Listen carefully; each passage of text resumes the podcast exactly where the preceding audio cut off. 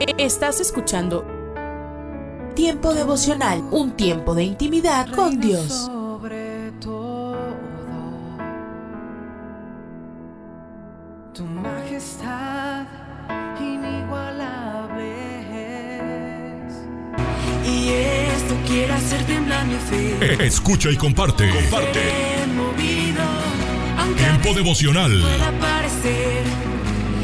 en las plataformas Spotify, Google Podcast, Amazon Music y donde quiera que escuches tus podcasts.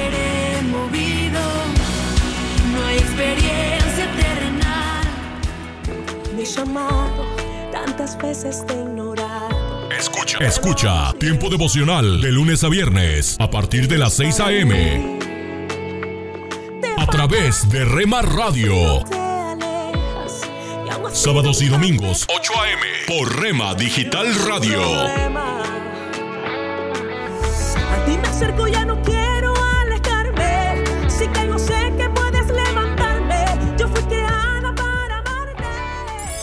Casa de Oración Santa Fe te invita a sus reuniones. Miércoles 8 pm, domingos 8 am y 11 am. Estamos ubicados. Plaza Santa Fe, Boulevard República de Honduras 104, Interior 9, Hacienda Santa Fe, Tlajomulco de Zúñiga, Jalisco. Casa de Oración Santa Fe, un lugar para adorar.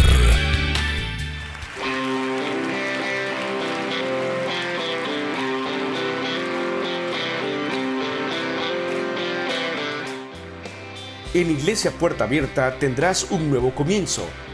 Ven con toda tu familia, todos los domingos a partir de las 5 de la tarde.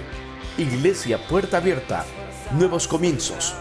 Privada Loma Vallarta número 39, Colonia Loma del Paraíso, tercera sección en Guadalajara. Para más información búscanos en Instagram o en Facebook como Puerta Abierta NC. En Puerta Abierta NC somos una iglesia que crece.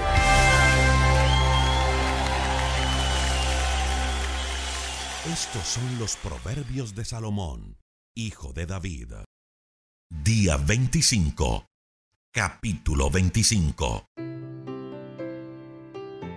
La siguiente lista de proverbios de Salomón fue preparada por los servidores de Ezequías, rey de Judá. A Dios lo alabamos, porque vive en el misterio. Al rey lo respetamos, porque trata de entenderlo. El cielo está allá arriba, la tierra está aquí abajo, pero la mente de los reyes nadie sabe dónde está.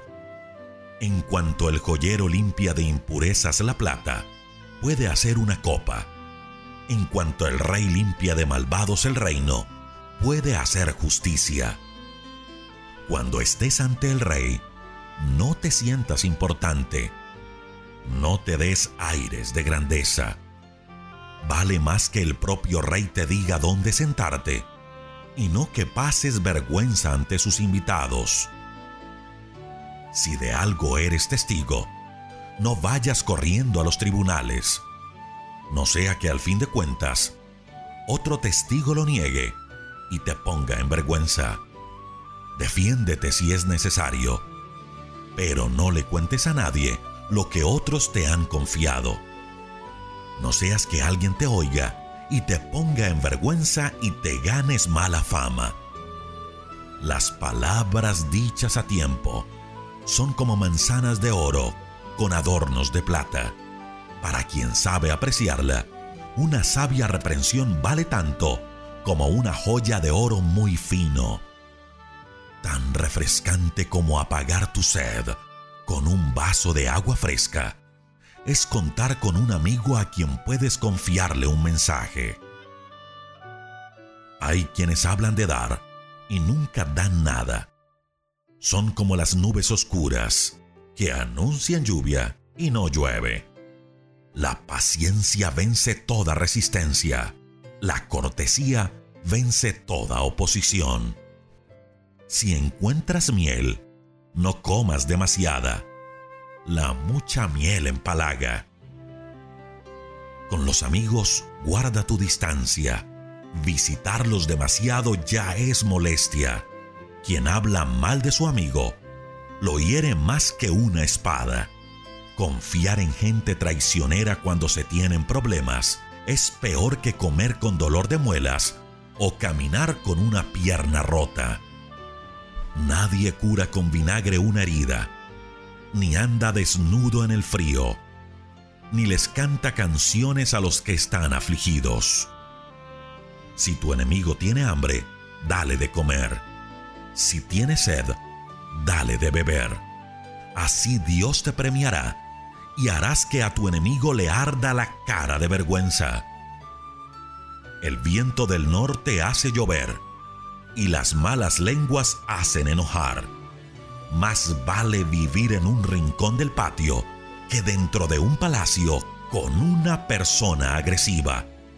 Qué gusto se recibe el agua fresca cuando se tiene sed.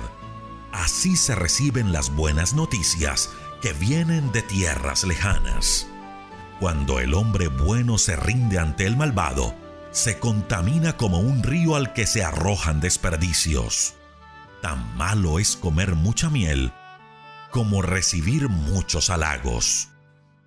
Quien no controla su carácter es como una ciudad sin protección. En el libro de Deuteronomio capítulo 26 verso 17 dice, Has declarado solemnemente hoy que Jehová es tu Dios, que andarás en sus caminos y guardarás sus estatutos, sus mandamientos y sus decretos y que escucharás su voz. Hoy me gustaría tratar sobre el tema el camino correcto. Cada paso que damos presenta dos opciones, el camino correcto o el camino pecaminoso. Debemos proponer en nuestro corazón obrar sin desviar la mirada a la derecha ni a la izquierda. Escuché a alguien decir, o la palabra de Dios te aleja del pecado o el pecado te aleja de la palabra de Dios. Conocí el caso de una mujer así, su hijo esclavo del licor y de los vicios. Cuando llegaba todas las noches, la mamá le decía, mi amor, me estás matando, debes cambiar, no sabes cuánto sufre. Y el hijo sentía satisfacción y no se conmovía en lo más mínimo.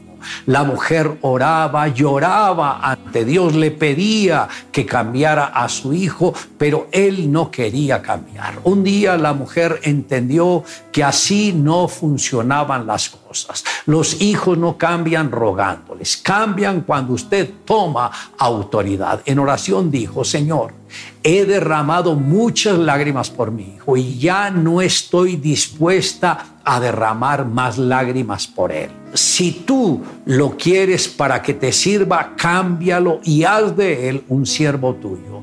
Y si no lo suelto, puedes llevártelo cuando quieras, pero no voy a derramar más lágrimas por él. Esa noche llegó como de costumbre, dando tumbos, la mamá va al cuarto y le dice, escucha bien, he derramado muchas lágrimas por ti no estoy dispuesta a derramar una sola lágrima más. Hoy hice una oración a Dios y le dije, si Él te ha de servir, cámbialo. Y si no, llévatelo. Hijo, de aquí en adelante, la decisión es tuya y no volveré a sufrir por ti.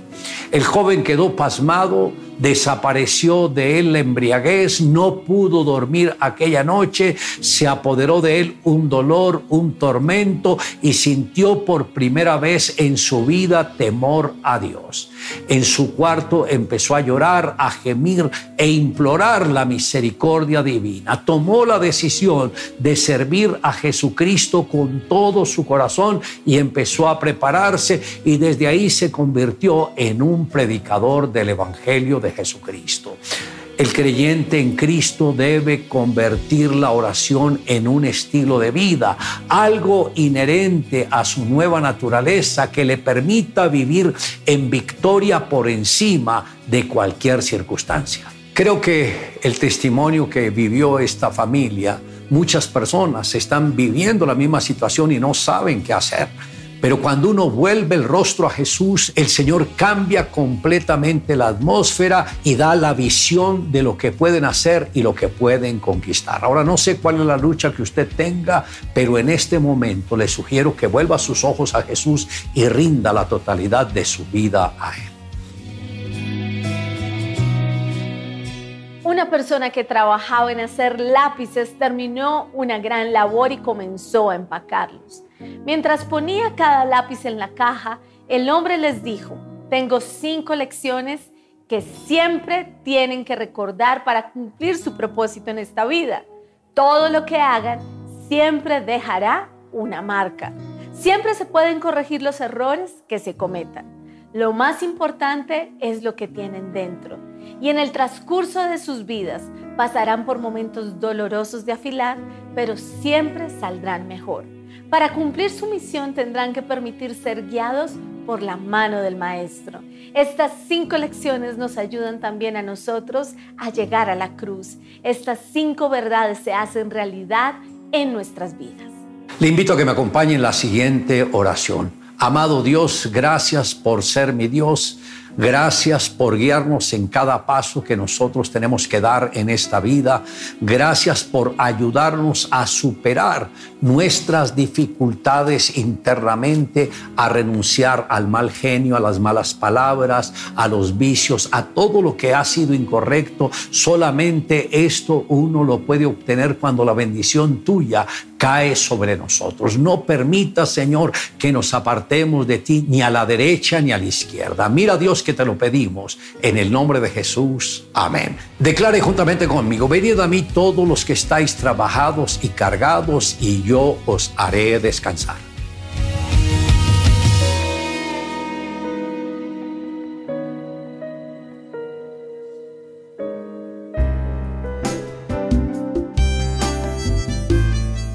Alimento para el alma. Lecturas diarias de inspiración producidas por Radio Transmundial. Justificarse no, ser justificado. En el habla coloquial usamos una palabra que también aparece en la Biblia, justificación. Nos justificamos cuando somos sorprendidos en alguna tontería, algún error o algo mal hecho. Damos explicaciones para sacarnos la culpa de encima. Porque nadie quiere tener la culpa, ¿verdad? Lo aprendemos de chicos, cuando papá o mamá o la maestra descubrían alguna cosa rota o mal hecha y preguntaban con gesto severo, ¿quién fue? no, nadie quiere tener la culpa, mejor que la tenga otro. Lo podemos leer en el Génesis de la Biblia. Dios llamó a Adán y le dijo, ¿hiciste lo que te mandé que no hicieras? La culpa fue de la mujer. Eva, ¿qué pasó? La culpa fue de la serpiente.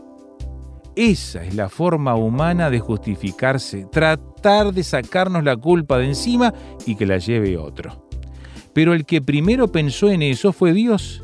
Él procuró que nuestra culpa la llevara otro, pero lo hizo a su manera, no a la nuestra.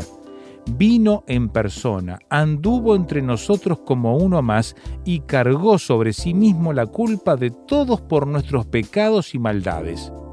Por eso, la forma bíblica de justificarse no es echarle la culpa a otros y dar excusas para atenuar nuestra responsabilidad por las tonterías cometidas. La forma bíblica es arrepentirse y recibir el perdón por fe en aquel que llevó nuestras culpas y cargó con nuestros pecados, Jesucristo. Quien esto hace no se justifica, sino que es justificado porque Jesús quita su culpa y le da el perdón, la salvación y la vida eterna. ¿Te justificas o fuiste justificado por Jesús? Meditación escrita por Álvaro Pandiani, Uruguay.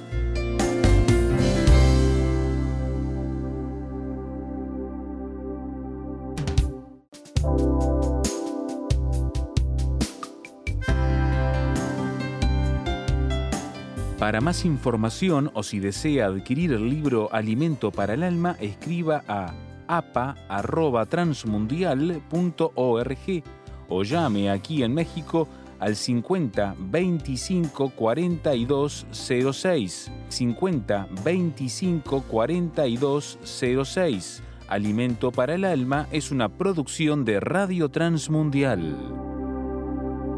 Hoy, en Ecos del Pasado. La ingratitud es inexcusable.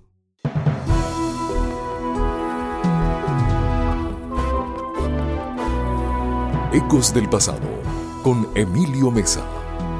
Un segmento de la Biblia para ti en este día. Consejos del pasado que impactan el presente. Bendeciré al Señor con toda mi vida. No olvidaré ninguno de sus beneficios. Salmo 103, 2. Dice una antigua leyenda que dos ángeles fueron enviados del cielo a la tierra, uno buscando bendiciones, el otro gratitud.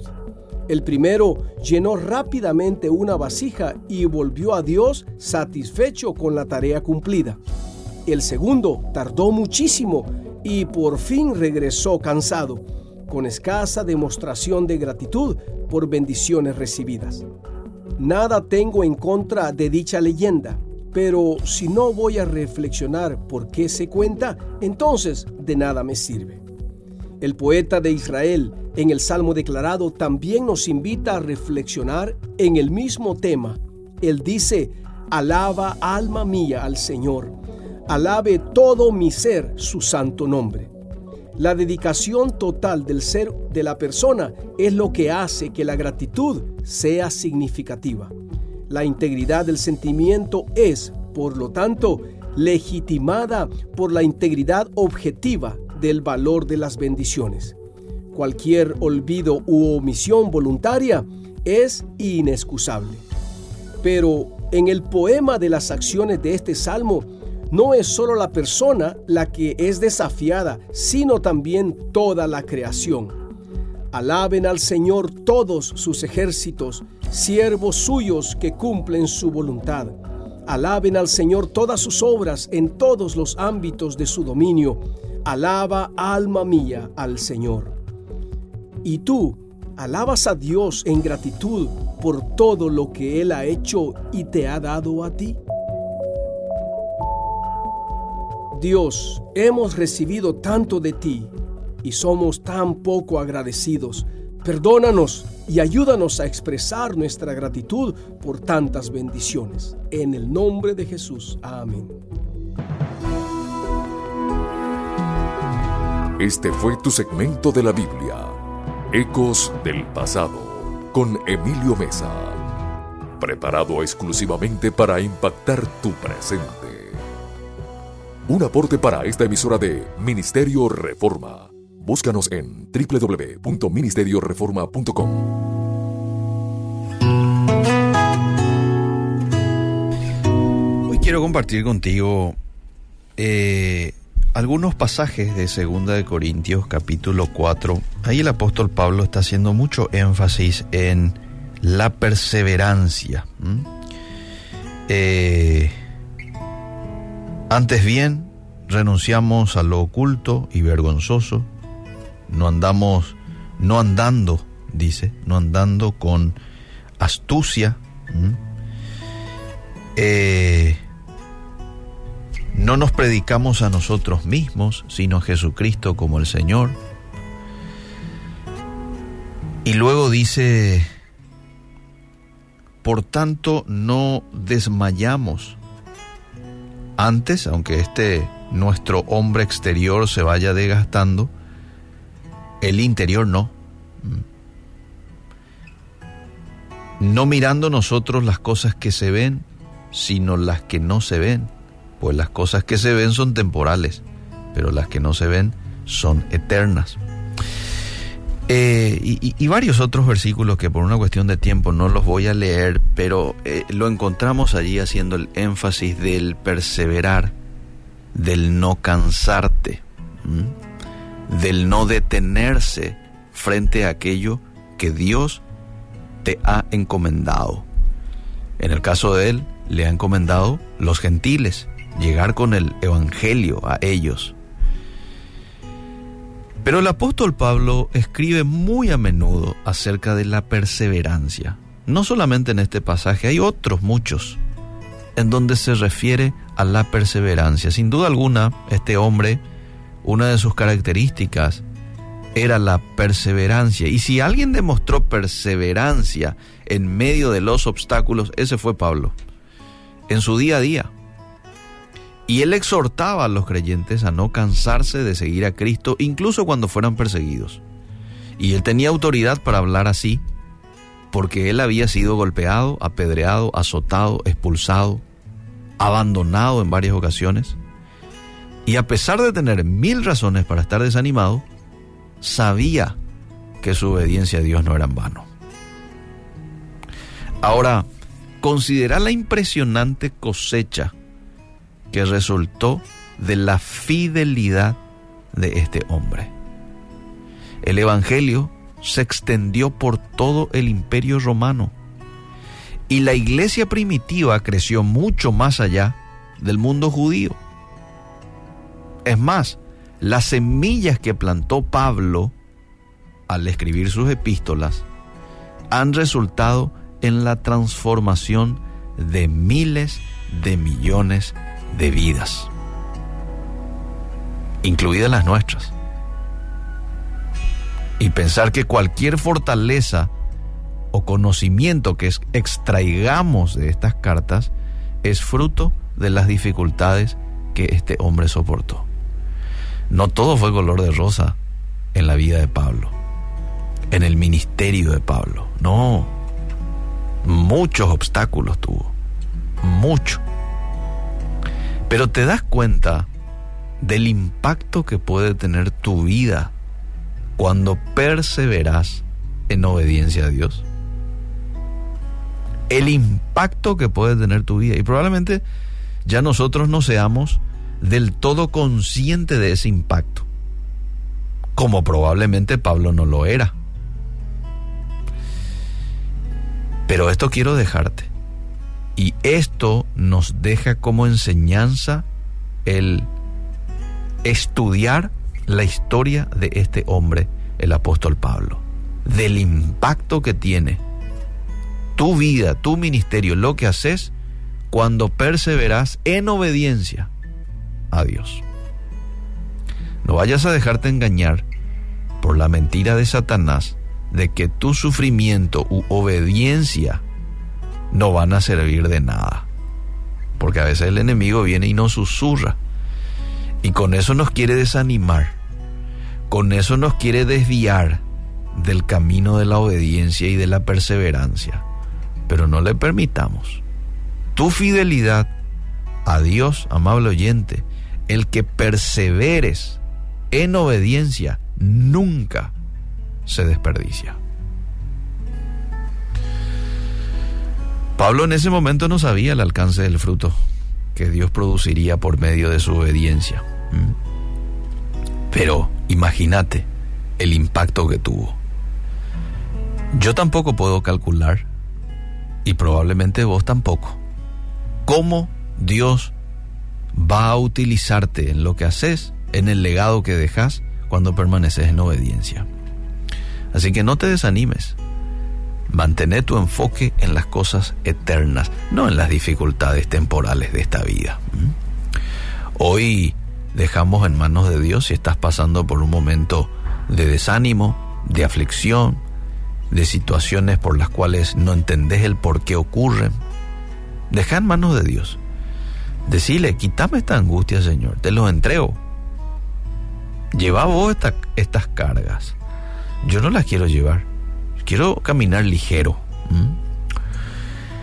Eh, y permitirle a Dios que pueda llevar esas cargas y vos vas a estar mucho más tranquilo. Vas a poder disfrutar de ese gozo y de esa paz que viene como fruto de nuestra intimidad, de nuestro relacionamiento con el Espíritu Santo, porque es el fruto del Espíritu Santo. Pero necesitamos hacer esto de manera intencional. Que Dios nos ayude y ánimo en la perseverancia, ánimo en la obediencia, permanece fiel, que eso va a traer su recompensa tarde o temprano.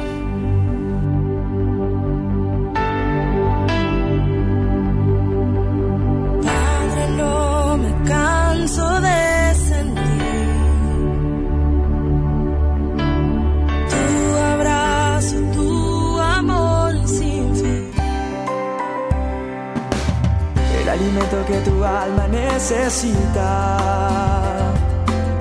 para que puedas comenzar un nuevo día. Es el momento de abrir nuestra mente y corazón para que juntos comencemos a vivir en bendición, en oración y en victoria me levanto hoy con reflexión, meditación, con la palabra del Señor. La dosis diaria con William Arana. Un estudiante universitario sale a dar un paseo con su profesor. Y no era cualquier profesor, era un profesor a quien los alumnos lo consideraban su amigo. Porque este profe era un profe con una bondad espectacular, una persona bondadosa, una persona con un don de gentes. Y los alumnos lo, lo apreciaban, les gustaba estar con él. Este estudiante que sale a caminar con el profe, al que admiraba mucho, cuando estaban caminando, vieron en el camino un par de zapatos eh, viejos, ahí, en el camino, cerca a un prado que había ahí. Y pues eh, pensaron, dijeron, conversando entre ellos, "Ah, esto debe, pertenecer a este anciano que está trabajando allá adentro en el campo y que se veía allá al fondo. Estaba como arreglando, podando un jardín allá. El alumno entonces le dice al profesor, hagámosle una broma. Escondamos los zapatos y ocultemos, nos, ocultamos nosotros detrás de estos arbustos para ver la cara de él cuando, cuando no encuentre los zapatos, profe, venga. Y el profe le dice al alumno, no, no es bueno divertirse a expensas de los pobres. ¿Sabes qué, joven? Tú eres rico, le dice al alumno. Y más bien puedes darle una alegría a este hombre. Coloca una moneda en cada zapato. Y ahí sí, vamos y nos ocultamos para ver qué reacción tiene cuando las encuentre. Hicieron eso y se ocultaron en los, arbustos cercanos que habían allí. El hombre pobre cuando termina sus labores viene hacia donde tenía sus zapatos, busca su abrigo que también lo tenía por ahí y al ponerse el abrigo desliza el pie en el zapato derecho, pero cuando siente algo adentro se agacha y encuentra la moneda. Pasmado este hombre se pregunta qué podía haber pasado. ¿Por qué? Porque había una moneda dentro de su dentro de su zapato. Se queda mirando la moneda, le da vuelta, la mira bien, la vuelve a mirar, mira a su alrededor para todos lados, pero no ve a nadie. Entonces enseguida la guarda en el bolsillo. Cuando se está poniendo el otro zapato, el izquierdo, qué sorpresa. Fue doble esa- la, la sorpresa de este hombre al encontrar allí otra moneda. Se llenó de sentimientos, lo sobrecogieron esos sentimientos y de repente ese hombre cae de rodillas. Levanta su mirada al cielo y pronuncia una ferviente oración dando agradecimiento en voz alta y diciéndole a Dios gracias.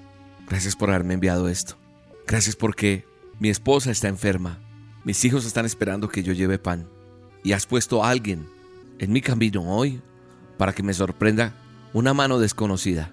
Y voy a poder llevar algo para que coman.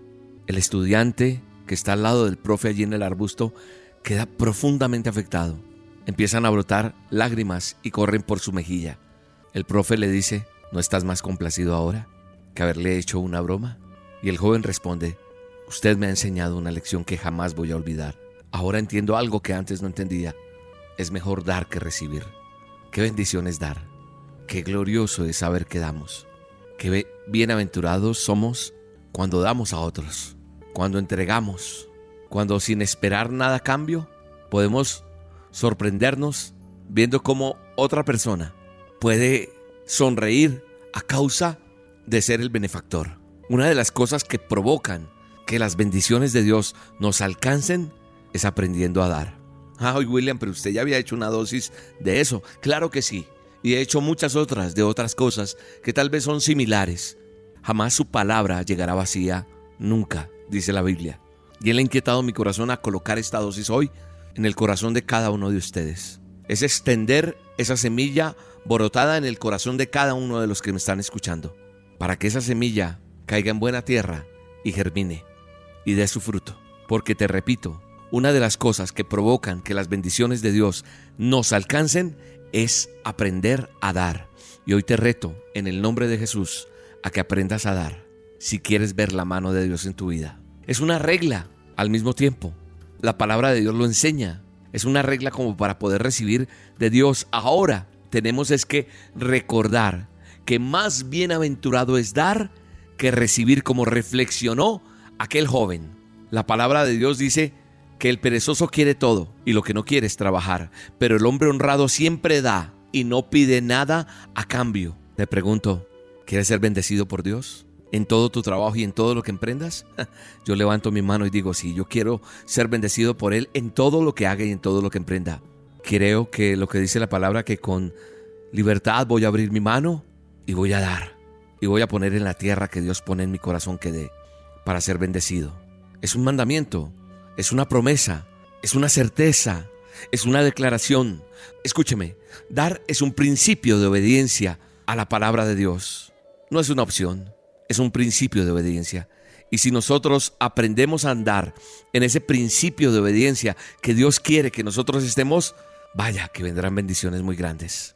Cuando no damos, a veces no entendemos por qué no llega una oración con respuesta. Yo he conocido personas que son bendecidas en lo que hacen, como dice la escritura en ese bello texto de Deuteronomio, han sido bendecidos en todo lo que hacen, en todo lo que emprenden, porque entendieron un principio que es diezmar, que es ofrendar, que es dar. Y eso les ha llevado de bendición en bendición. Y quiero cerrar con esto. Si usted quiere recibir lo que pide, de primero conforme a como está pidiendo. Y sé que Dios bendecirá tu vida, bendecirá tu casa, bendecirá tu trabajo, bendecirá tu alacena. Lo sé porque lo he vivido y lo he experimentado. Dar es un privilegio que Dios me ha otorgado y que le ha otorgado a muchos que hemos aprendido. Y debemos aprender que dar no nos quita, sino más bien nos multiplica lo que hemos dado. Pídale a Dios que le ponga en su corazón, que le direccione, que le entregue ese mapa, esa ruta que usted debe tomar y verá la bendición de Dios. Padre, gracias por tu palabra, gracias por la bendición tan linda que es poder estar así, tomados de tu mano. Entender que clamarte a ti, Señor, es una bendición. Gracias por la generosidad que has tenido para con nosotros. Gracias por todo lo que nos das. Gracias porque nos sorprendes cada día. Gracias por los milagros. Gracias por los prodigios. Gracias por las sanidades. Gracias por las puertas que se abren. Por los trabajos que se dan. Por las empresas que prosperan. Por los hogares restaurados. Yo bendigo la casa de cada persona que escucha hoy esta dosis diaria. Y declaro en el poderoso nombre de Cristo Jesús que llega una bendición súper maravillosa. Amén.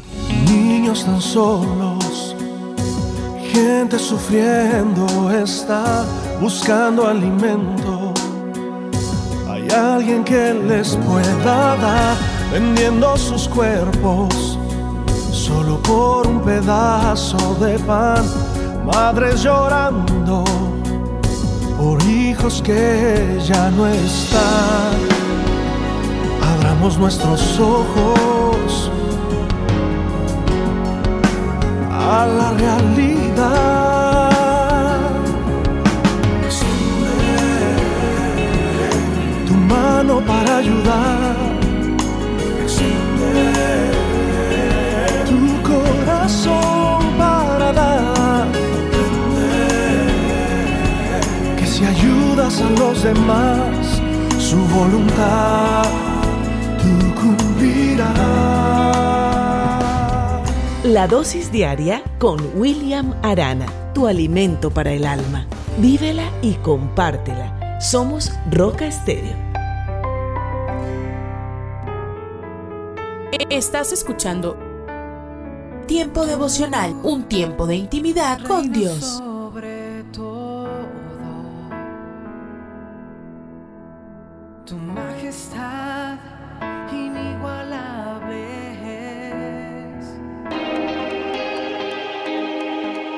Escucha y comparte. Comparte.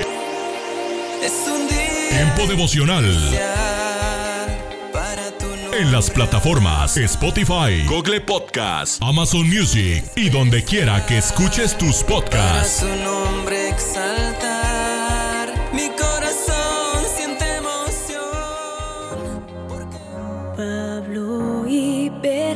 Escucha. Escucha Tiempo devocional de lunes a viernes a partir de las 6 a.m.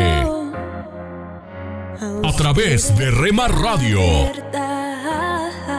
Sábados y domingos 8 a.m. por Rema Digital Radio. palabra de Dios trajemos, no hay otro igual. Casa de Oración Santa Fe te invita a sus reuniones. Miércoles 8 pm, domingos 8 am y 11 am. Estamos ubicados. Plaza Santa Fe, Boulevard República de Honduras 104, Interior 9, Hacienda Santa Fe, Tlajomulco de Zúñiga, Jalisco. Casa de Oración Santa Fe, un lugar para adorar.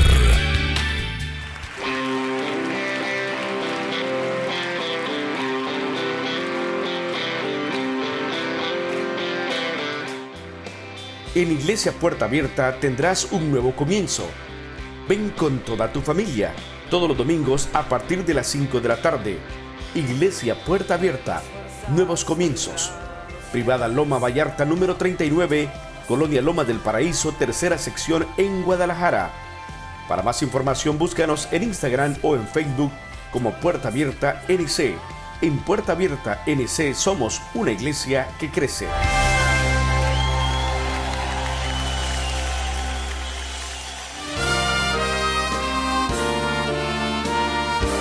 Presentamos La Buena Semilla, una reflexión para cada día del año.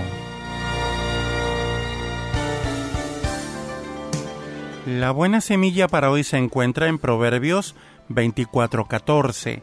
Así será a tu alma el conocimiento de la sabiduría. Si la hallares, tendrás recompensa. Y en el Salmo 111:10, el principio de la sabiduría es el temor del Señor. La reflexión de hoy se titula Juventud sin razones para vivir. Hace aproximadamente 50 años, los jóvenes se manifestaron en las calles de París con estas palabras inscritas en sus chaquetas. Sin futuro. Sus rostros, sus actitudes, y sus lemas decían mucho sobre la profundidad de su desilusión. Y el malestar es todavía mayor hoy. Pero si esta desesperanza no provoca más desfiles en las calles, a veces sí lleva al suicidio a los más frágiles o más afectados. El suicidio es la principal causa de mortalidad en Francia entre los jóvenes de 20 a 35 años. Semejante situación revela el fracaso de todas las esperanzas de las generaciones anteriores.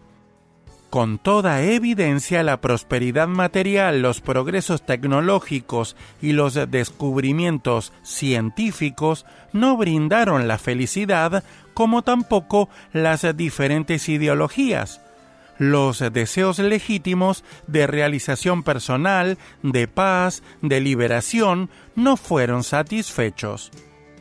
Si las generaciones que nos siguen no tienen razones para vivir, no será porque las precedentes no supieron vivir y dar a conocer el proyecto de Dios para el hombre, los creyentes también han fallado en esto y no siempre han sabido transmitir el secreto de la verdadera vida.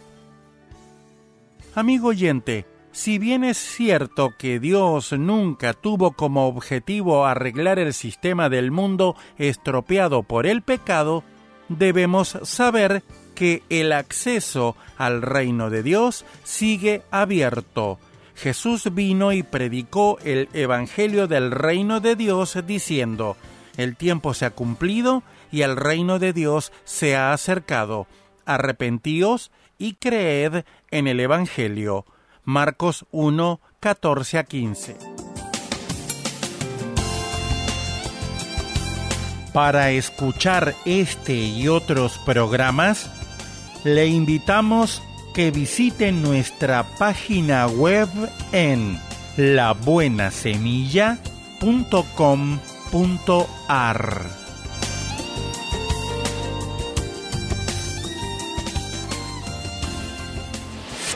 Hola lectores de la Biblia, bienvenidos a la sinopsis de la Biblia.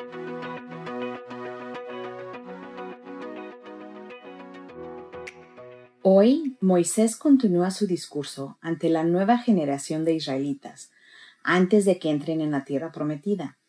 El desierto fue una prueba para refinarlos y la tierra prometida también será una prueba. No es un lugar donde puedan relajarse y hacer lo que quieran.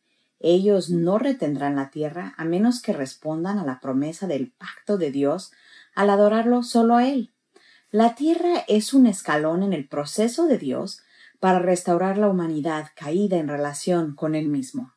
Él sabe cómo resultará este paso. No los está probando por su propio bien. Él los está probando por el bien de ellos mismos.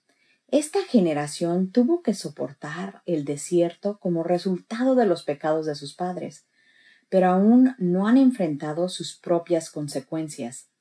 Para ellos, los 38 años fueron disciplina y entrenamiento, aprendiendo cómo soportar las dificultades y confiar en Dios. La distinción entre castigo y disciplina es importante. Seremos disciplinados por Él, pero nunca veremos su ira o castigo. Nunca. Jesús lo absorbió todo en la cruz. Nos merecemos el castigo, pero Cristo tomó lo que merecemos y nos dio lo que nunca podríamos ganar.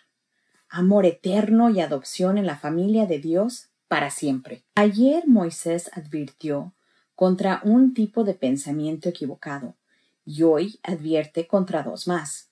Primero dice, no se te ocurra pensar, esta riqueza es fruto de mi poder y de la fuerza de mis manos. 8.17. Esta es una advertencia contra el orgullo en sus propios esfuerzos.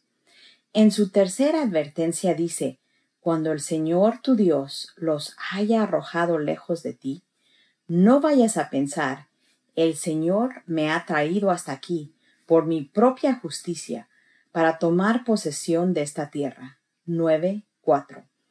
Esta advertencia también es contra el orgullo, específicamente el de su propia justicia. Ayer advirtió contra el miedo y hoy advierte dos veces contra el orgullo. El orgullo nos hace olvidar a Dios tanto como el miedo.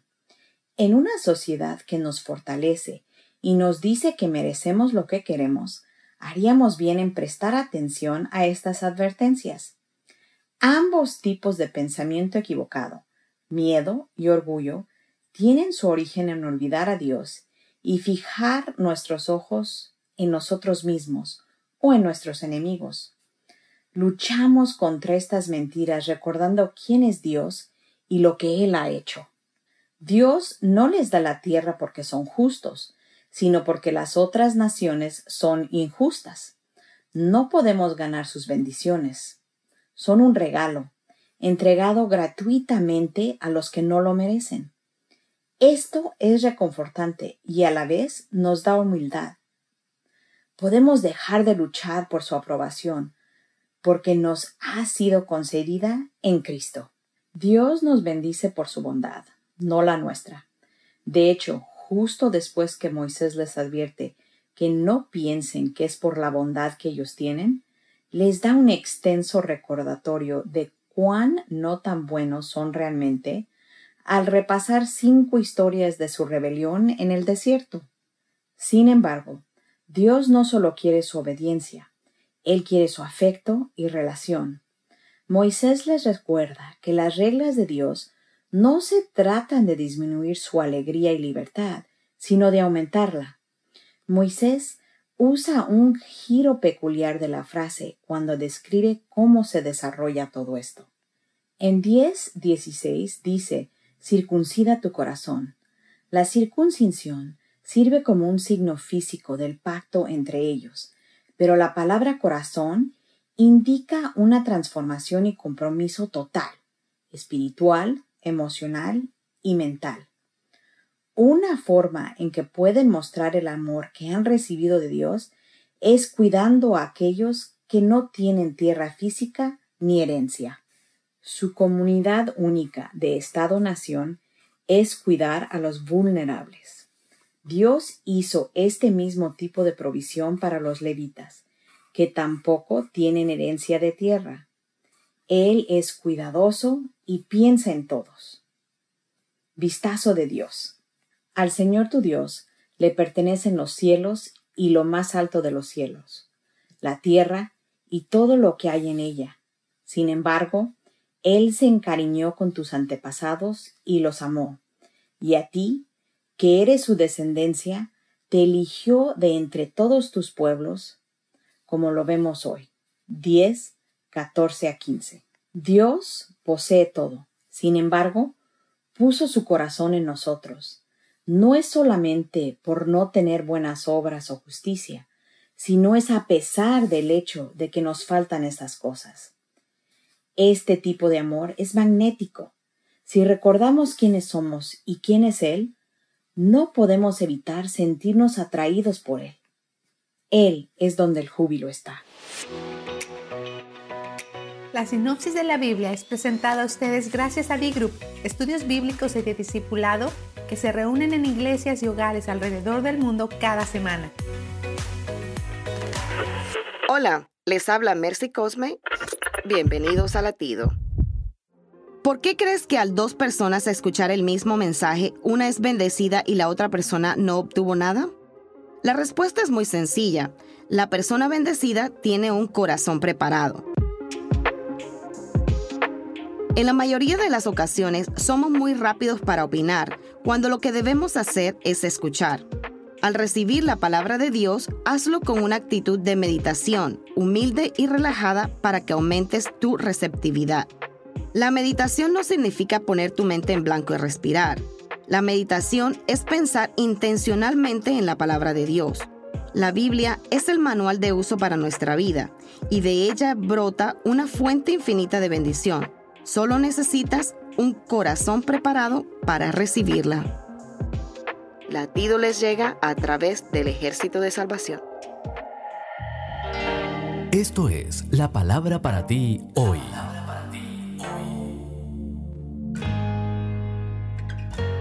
Y la palabra para ti hoy es la línea de los ¿qué tal si?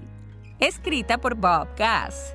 En 2 de Corintios 9, 11 leemos Ustedes serán enriquecidos en todo sentido para que en toda ocasión puedan ser generosos. El pastor Andy Stanley escribió, según vas avanzando en tu relación con Dios, ocasionalmente, Él probará con cuánta fuerza tienes agarrada tu billetera. Es un asunto de fe de vez en cuando. Sí, Dios te motivará a salir de tu zona de generosidad cómoda. Y si realmente quieres mantener a Dios en control de tus finanzas, necesitas dejar que eso pase. Hay una línea que tienes que estar dispuesto a cruzar. Debes estar dispuesto a llegar a donde no puedes depender de tus reservas financieras, sino solo en el Señor mismo como tu proveedor. Y no estoy hablando de actuar irresponsablemente con tu dinero, no. Hablo de una actitud donde la voz de Dios es más alta que el ruido de los ¿Y qué tal si en tu vida? Sabrás que estás llegando ahí cuando tu deseo de ser generoso tropiece con pensamientos como, ah, ¿qué tal si cambia la tasa de interés? O ¿qué tal si sube la inflación? Esa línea es distinta para todo el mundo. A pesar de lo aterrador que pueda sentirse a veces, Dios nos da la semilla financiera para un propósito, para sembrarla, a menos que abramos nuestras manos y dejemos que la semilla vuele, nunca sabremos qué fruto puede producir Dios. Te voy a dar un principio bíblico del que siempre puedes estar seguro. El que siembra en abundancia, en abundancia cosechará, segunda de Corintios 9:6. Cuando damos ese paso de fe y cruzamos la línea de los ¿qué tal si Dios nos promete, ustedes serán enriquecidos en todo sentido para que en toda ocasión puedan ser generosos. Así que atrévete, comienza a sembrar y observa lo que sucede.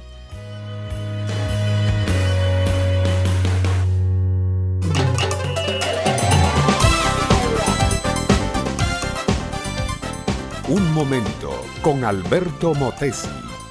Una respuesta práctica a tus interrogantes sobre tu vida y los problemas del mundo moderno. Al fin de cuentas, amable oyente, ¿cuál es la mejor mujer de toda la Biblia? En esta semana he estado hablando de algunas mujeres interesantes. Basti, la mujer altiva. Esther, la mujer que supo comprender su destino. Mical, la muchacha orgullosa. Abigail, la mujer prudente. Rispa, la madre sufrida pero ninguna de ellas alcanza todavía una grandeza total. Hay otras mujeres de la Biblia que son aún más famosas. Eva, la primera mujer, Sara, la esposa de Abraham, Raquel, la mujer amada de Jacob, Ana, la madre de Samuel, Ruth, la joven moabita. Pero estas mujeres, con ser tan famosas, todavía no llegan a un alto grado de excelencia.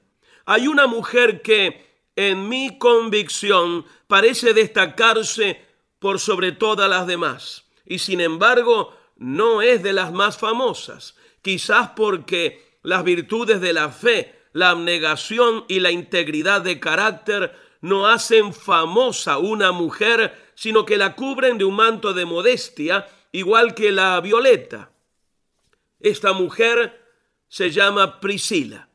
Era mujer judía, casada con Aquila.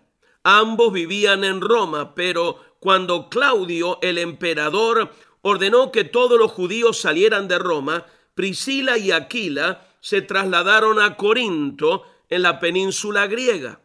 En Corinto, ellos trabaron conocimiento con el apóstol Pablo. Como todos ellos trabajaban en el mismo oficio, esto es, hacer carpas de lona, se hicieron muy amigos. Pablo les predicó el Evangelio de Cristo y Priscila y Aquila se convirtieron. Allí comenzó la carrera espiritual de esta mujer. Su casa de Corinto se convirtió en un lugar de predicación. Pronto se había formado una iglesia y la llamaban la iglesia de la casa de Priscila. Su bondad, su amor, su fe, su dedicación le granjearon este raro privilegio.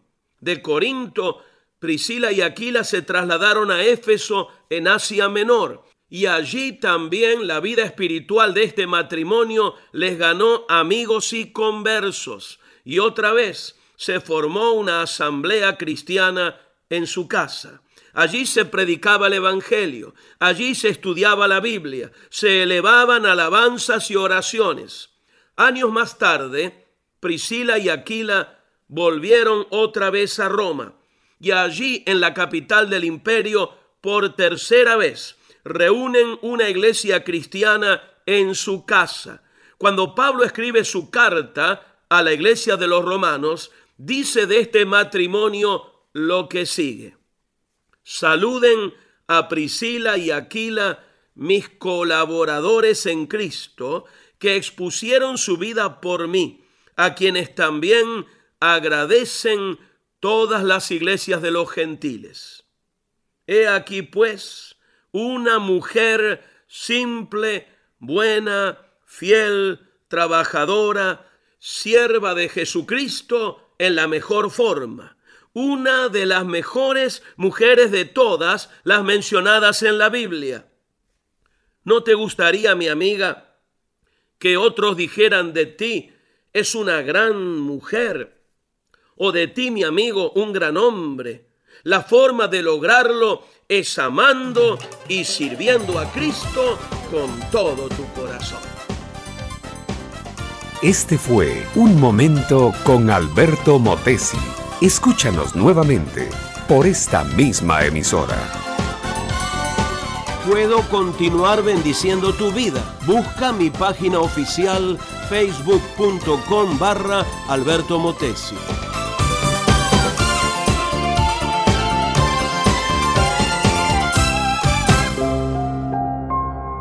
¿Cómo cambia tu perspectiva de las pruebas reflexionar en la fidelidad de Dios? ¿Cómo el perdón y la gracia de Dios han reinventado tu vida? El pensamiento de hoy está escrito por Adam Holmes. Adam escribe. En las últimas décadas, una palabra nueva se ha incorporado al lenguaje cinematográfico, reinvención. Se toma una historia vieja y se relanza, algunas son de cuentos conocidos, mientras que otras toman historias no tan familiares y las vuelven a relatar de una forma novedosa. Pero en cada caso, una reinvención es una especie de segunda oportunidad, un nuevo comienzo, una chance de poner vida nueva a lo antiguo. Hay otra historia que implica reinvenciones, la historia del Evangelio. En ella Jesús nos invita a aceptar su perdón, así como la vida abundante y eterna. En el libro de lamentaciones, Jeremías nos recuerda que el amor de Dios por nosotros hace de cada día una reinvención. Por la misericordia del Señor no hemos sido consumidos, porque nunca decayeron sus misericordias. Nuevas son cada mañana, grande es tu fidelidad.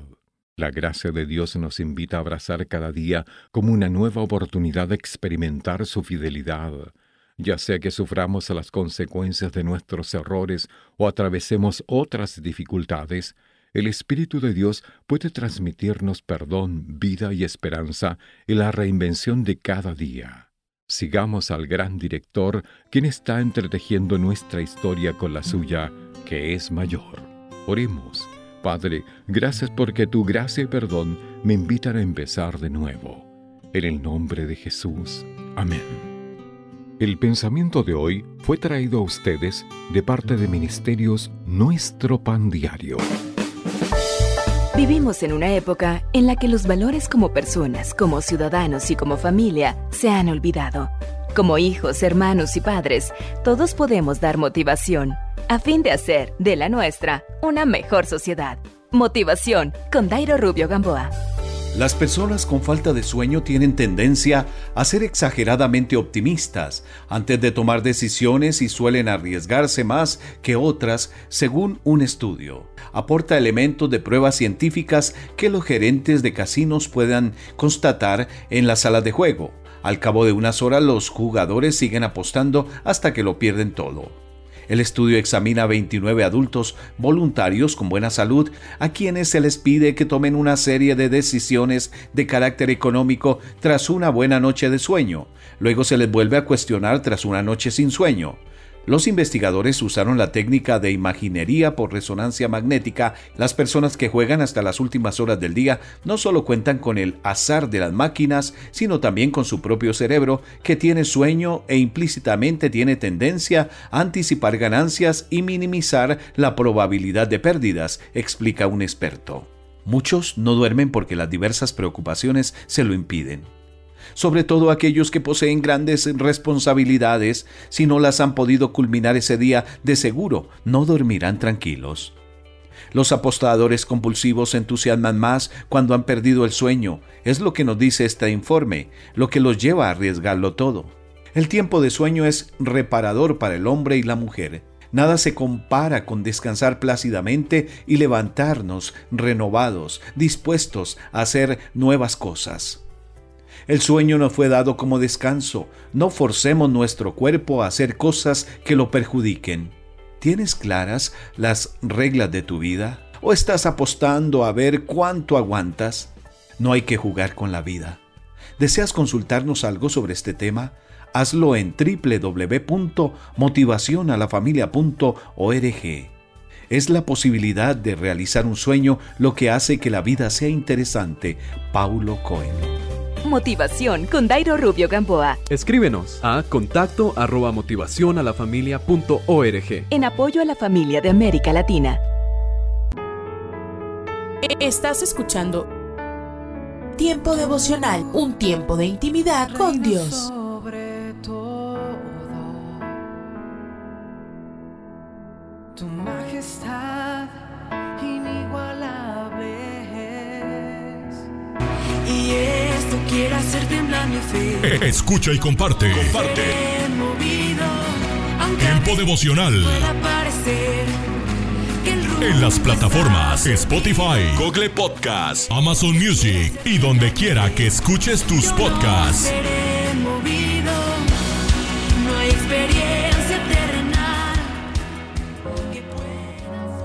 Pablo y Bernabé. Escucha. Escucha Tiempo devocional de lunes a viernes a partir de las 6 a.m. A través de Rema Radio. Sábados y domingos 8 a.m. por Rema Digital Radio.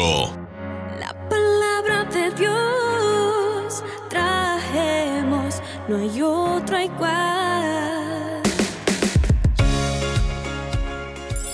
Casa de Oración Santa Fe te invita a sus reuniones. Miércoles 8 pm, domingos 8 am y 11 am. Estamos ubicados. Plaza Santa Fe, Boulevard República de Honduras 104, Interior 9, Hacienda Santa Fe, Tlajomulco de Zúñiga, Jalisco. Casa de Oración Santa Fe, un lugar para adorar.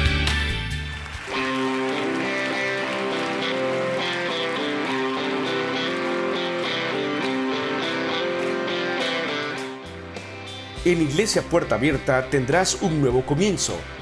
Ven con toda tu familia, todos los domingos a partir de las 5 de la tarde.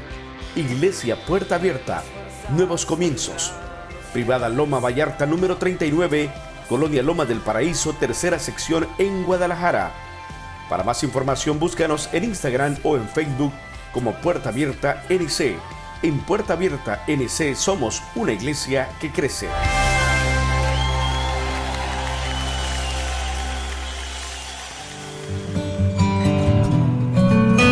Génesis capítulo 3 versículos 9 al 13.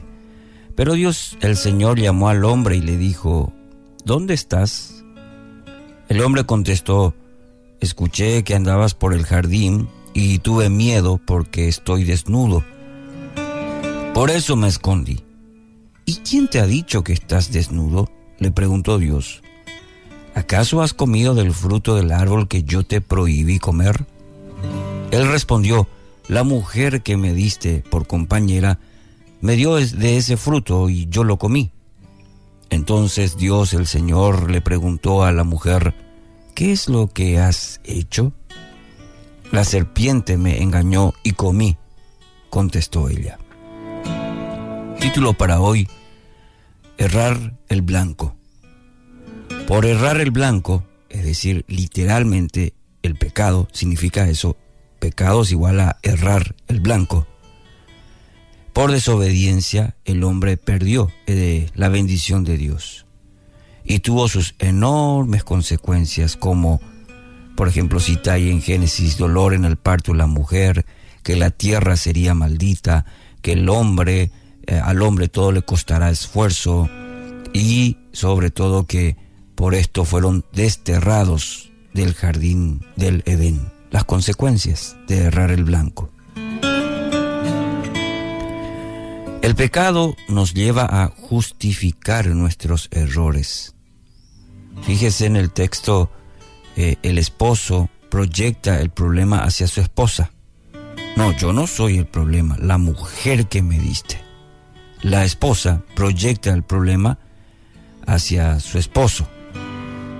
Eh, en este caso, en este versículo, eh, le culpa a la serpiente. Y esa es una característica que hasta el día de hoy vivimos. Proyectamos el problema hacia otros. Eh, el esposo hacia la esposa, la esposa al esposo, los hijos proyectan el problema hacia los padres y nos pasamos justificando, proyectando el problema hacia otros, cuando el real problema es una cuestión del corazón. Hemos pecado. Hemos pecado. Estamos en falta con Dios. Aquel que creó al hombre, que creó el matrimonio, que creó la familia. Y esto tiene enormes consecuencias también, como en el Génesis, a nuestra vida. En Génesis 4.1 relata sobre Caín y Abel, hijos de Adán y Eva, habían presentado su ofrenda a Dios. Las ofrendas de Caín y Abel fueron diferentes. Caín demostró un orgulloso corazón, en consecuencia su ofrenda fue rechazada. Ahí tenemos en el versículo 7 del capítulo 4. Serás aceptado si haces lo correcto, pero si te niegas a hacer lo correcto, entonces ten cuidado. El pecado está a la puerta, al acecho, y ansioso por controlarte, pero tú debes dominarlo y ser su amo. Así lo traduce la nueva traducción viviente. Es interesante este texto, el versículo 7. Eh, y Agustín de Hipona dijo una vez, fue el orgullo que cambió ángeles en demonios Es la humildad que hace que los hombres sean como los ángeles. Justamente aquí el texto habla eh, que Caín, el, el problema es el corazón orgulloso, que aún presentando así, de esa manera, su ofrenda, y el texto dice, serás aceptado si haces lo correcto. Y hay una advertencia, al no hacer lo correcto le dice, ten cuidado, el pecado está a la puerta, está al acecho y ansioso por controlarte. Pero tú debes dominarlo y ser su amo. Es decir, hay también una, una responsabilidad nuestra de poder controlar, dominar. Hay una parte que nos corresponde. Amigos, el pecado nos lleva a escondernos. El pecado nos lleva a mentir, nos lleva a buscar la culpa en otros. El pecado enseguece, es orgulloso y sobre todo nos lleva a una muerte segura. Una muerte espiritual me refiero. Entonces, hoy quiero animarle a empezar una nueva vida. Ese corazón orgulloso, quizás como el de Caín, quizás como, como a Adán y Eva a querer justificar hoy nuestra situación, nuestro estado del corazón, diciendo no por esto y por aquello, por lo otro, porque fulano o sultano me hicieron esto. No. Si Dios está hablando, y estoy seguro que a través de esta palabra a su corazón, usted tenga la humildad para reconocer el orgullo, el pecado y empezar una nueva vida. Hoy es un día de gracia.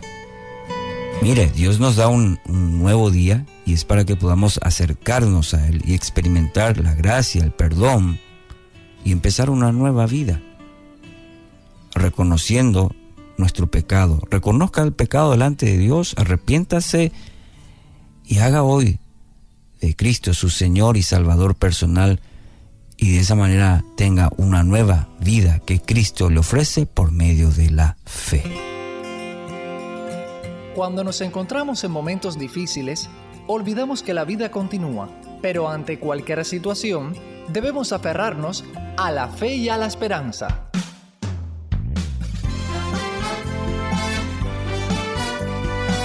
Meditaciones y comentarios con el pastor Alberto González en Mensajes, de, fe y, esperanza. Un saludo cordial desde La Habana, Cuba. A veces nos sorprende la amonestación paulina, no os embriaguéis con vino en lo cual hay disolución, antes bien sed llenos del Espíritu. Aunque Pablo recomendó a Timoteo el uso del vino con propósitos medicinales, la embriaguez es totalmente proscripta. Ella provoca crisis personales, familiares y sociales y afecta tanto a quien la experimenta como a quienes les rodean. Es inaudito que aunque el efecto del alcohol es ampliamente conocido por todos, el negocio de las bebidas alcohólicas sea lucrativo y generalizado mundialmente es una prueba más del constante y creciente desatino humano. No deja de ser extraño que Pablo use el símil de la embriaguez con vino para hablar de la llenura del Espíritu Santo. De todas formas, su metáfora tiene lógica.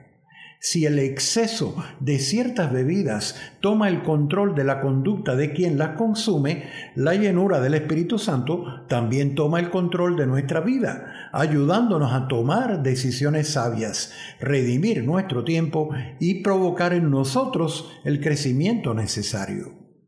De joven tomé decisiones que no atribuyo a la fortaleza de mis principios y mi formación cristiana.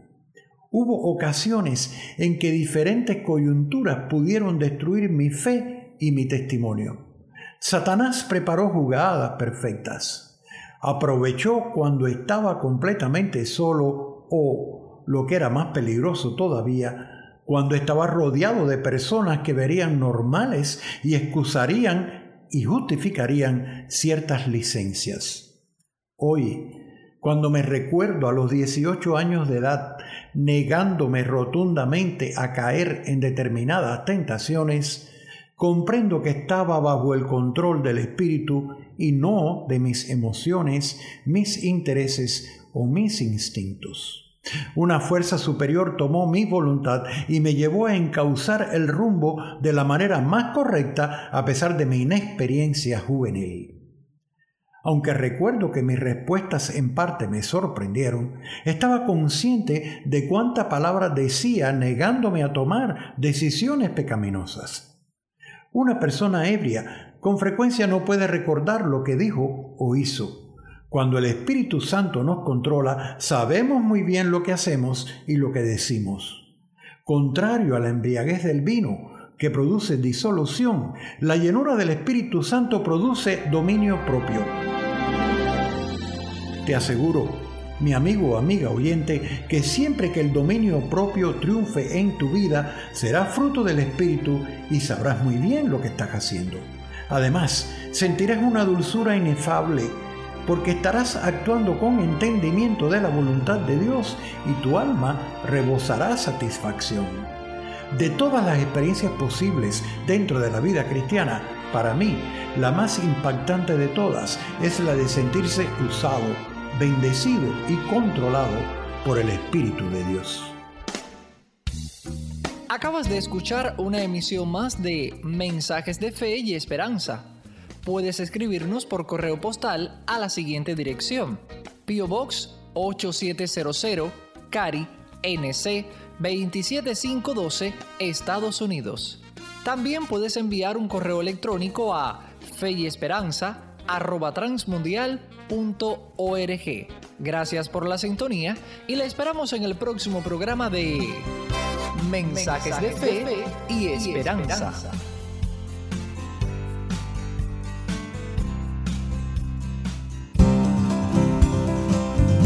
Pan dulce para la vida. Reflexiones con Carmen Reynoso. El matemático francés Blaise Pascal dijo una vez, ¿qué gran distancia hay entre conocer a Dios y amarle? Millones pronuncian su nombre, muy pocos viven su amor. Es una gran bendición ser siervo de Cristo. Cristo con frecuencia se refirió a sus discípulos como siervos, pero en el Evangelio según San Juan, el capítulo 15, el verso 15 leemos, Ya no os llamaré siervos, porque el siervo no sabe lo que hace su Señor, pero os he llamado amigos, porque todas las cosas que oí de mi Padre os la he dado a conocer. Antes de dejar su gloria, Jesús sabía que le esperaba la cruz. Aún así, Él estuvo dispuesto a venir, a vivir una vida sencilla, a servir, a sufrir y al final a morir por usted y por mí. Pero el Señor resucitó, está ahora en su gloria y todavía sigue amándole. Hay tantas cosas en este mundo que nos tiene ocupados, cansados y frustrados. El Señor sigue esperando.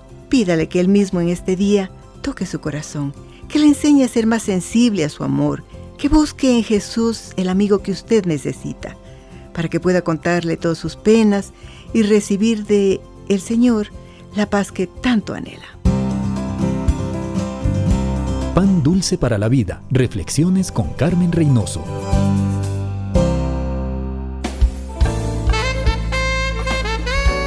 Ellos encontraron luz en los valles de sombras.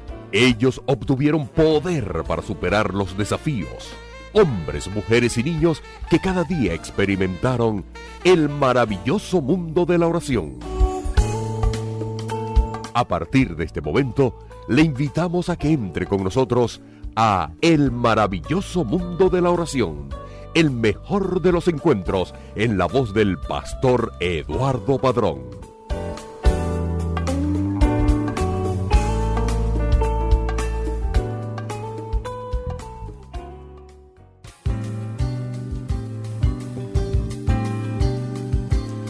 Gentil oyente, ¿qué tal? ¿Cómo se encuentra? Deseamos de todo corazón que esté recibiendo las bendiciones de nuestro Dios y Padre eterno.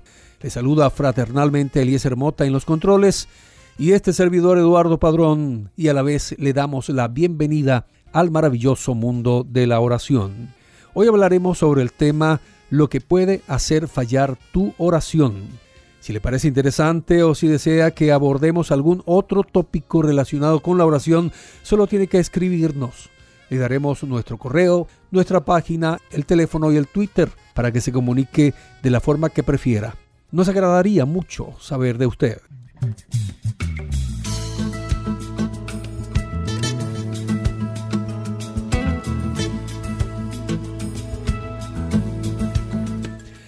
Nuestro tema de hoy, lo que puede hacer fallar tu oración.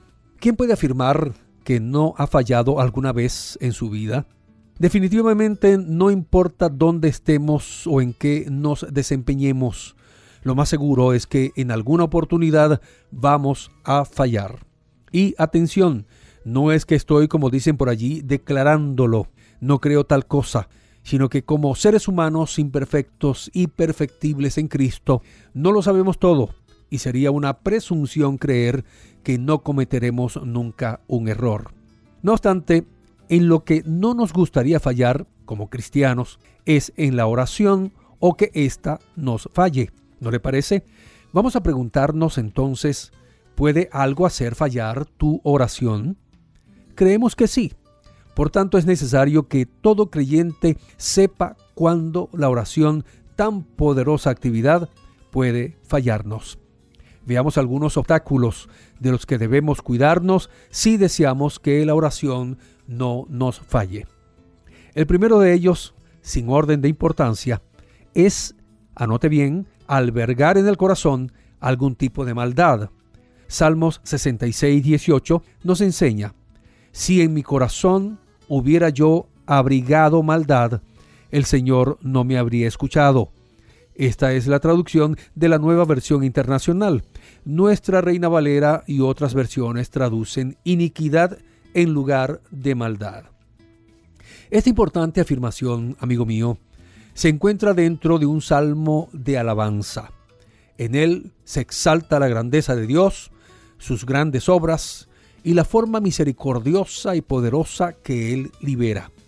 El salmista se siente alegre y agradecido porque su oración fue respondida. Pero hace una salvedad importante. Dios no le hubiera respondido tan benévolamente si él hubiera albergado la maldad.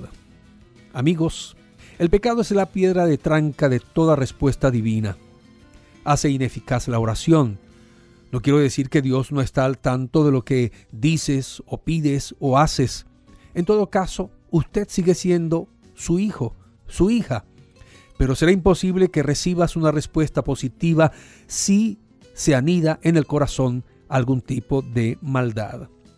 Personalmente creo que la oración sincera nos debe ayudar a tener un corazón sano y una vida de oración también sana.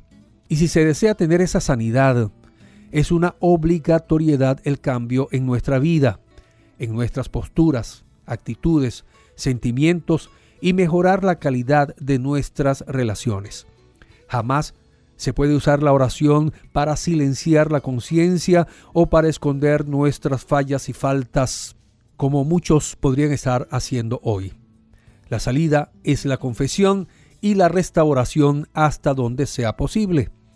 Que Dios vea, amigo y amiga, en nosotros la genuina intención de hacer lo correcto y que las cosas no queden solo en la intención, no se puede orar eficazmente cuando la enemistad y los sentimientos inadecuados marcan nuestras relaciones y debemos reconocerlo. En la vida cristiana, sin duda, hay una gran necesidad de mejorar nuestras relaciones, tanto personales, eclesiales, familiares, ministeriales, interdenominacionales, es decir, las relaciones fraternales. El segundo obstáculo tiene que ver con lo que yo llamaría la pobreza en la vida de oración, la escasa insistencia en ella. Lucas 18.1 nos enseña, también les refirió Jesús una parábola sobre la necesidad de orar siempre y no desmayar. Seguro que muchos ya conocen la parábola. La trama nos presenta en sí misma la fuerza del argumento del relato. Por un lado está un juez, posiblemente era un magistrado pagado por Herodes, o por los romanos, tengamos presente que los litigios entre los judíos eran llevados a los ancianos, así que se trataba con seguridad de un juez gentil, acostumbrado a violentar el derecho y la ley. Se le describe como quien no temía a Dios ni a los hombres, desafiaba en ese sentido la autoridad de Dios y en consecuencia despreciaba al prójimo. Por el otro lado estaba la viuda, símbolo de los pobres y marginados. Las viudas en los tiempos bíblicos vivían en condiciones muy lamentables. Tenían que depender de las bondades de otros. Se veían muy desvalidas y desamparadas. ¿No es entonces una sorpresa que Dios determinara en su justa ley algunas responsabilidades para este sector de la sociedad? Esta viuda tenía un problema con un adversario. ¿A quién podía acudir? No tenía familiar alguno que diera la cara por ella, así que tuvo que recurrir a la ley de los hombres y a quien era su administrador, el juez. ¿Qué hizo la viuda de la parábola? Voy a leer de la nueva traducción viviente acudía a él, al juez, repetidas veces para decirle, hágame justicia en este conflicto con mi enemigo. Y sigue diciendo el relato que durante un tiempo el juez no le hizo caso, hasta que finalmente se dijo a sí mismo, no temo a Dios, ni me importa la gente, pero esta mujer me está volviendo loco. Me ocuparé de que reciba justicia, porque me está agotando con sus constantes peticiones. Y finalmente, el Señor les dice, ¿se dieron cuenta de lo que dijo este mal juez? Y añadió, ¿no creen ustedes que Dios no hará justicia a sus escogidos que claman a Él día y noche? Amigos, muchos confunden la enseñanza de esta parábola con aquella que dio el Señor prohibiendo las vanas repeticiones. La lección de esta parábola tiene que ver con la insistencia, con la perseverancia, con la calidad, diría yo, de la vida de oración. No creo que se trate solamente de presentar una petición y ya. Creo que tal insistencia está relacionada con una necesidad real y genuina y esa necesidad está unida a la fe y a la vida de oración, a la vida de calidad.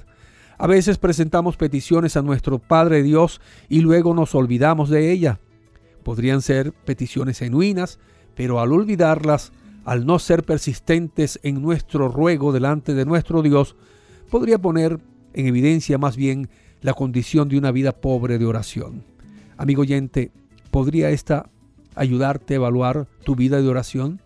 Otro elemento importante que debemos comprender es que la insistencia no necesariamente indica que toda petición será otorgada. Recordemos que la gran firma de toda oración tiene que ser el hágase tu voluntad. Dios es quien conoce lo que nos conviene y lo que no. Así que debemos ser perseverantes, pero debemos también descansar en su voluntad y de ninguna manera convertir esto en una lucha interna cuando el Señor en su soberanía y omnisciencia tiene que decirnos que no a alguna petición. Más bien debemos descansar, ser pacientes y esperar, pues Él sí sabe cómo, cuándo y en qué medida va a respondernos. Tratemos, pues, de evitar que nuestras oraciones fallen al cuidarnos de estos dos obstáculos, albergar la maldad en nuestro corazón y no ser perseverantes.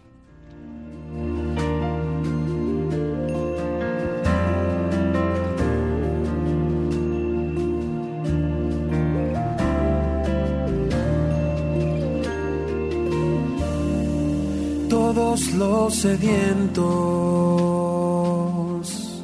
los que débiles son.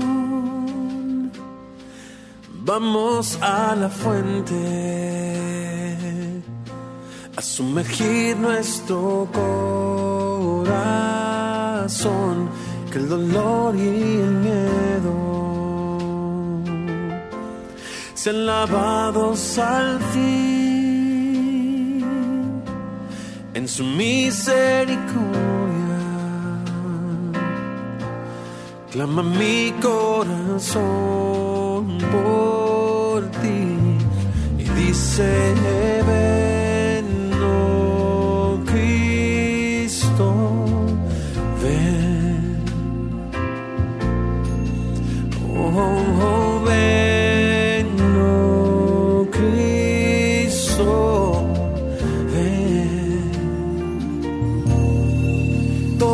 los sedientos. Bien amigos, ya tenemos que decirle hasta la próxima. Deseamos de todo corazón que el programa y el tema de hoy les haya edificado. Será hasta la próxima. No olviden que la vida de oración es la que nos da verdadero ánimo y sin ella no habrá genuino avivamiento.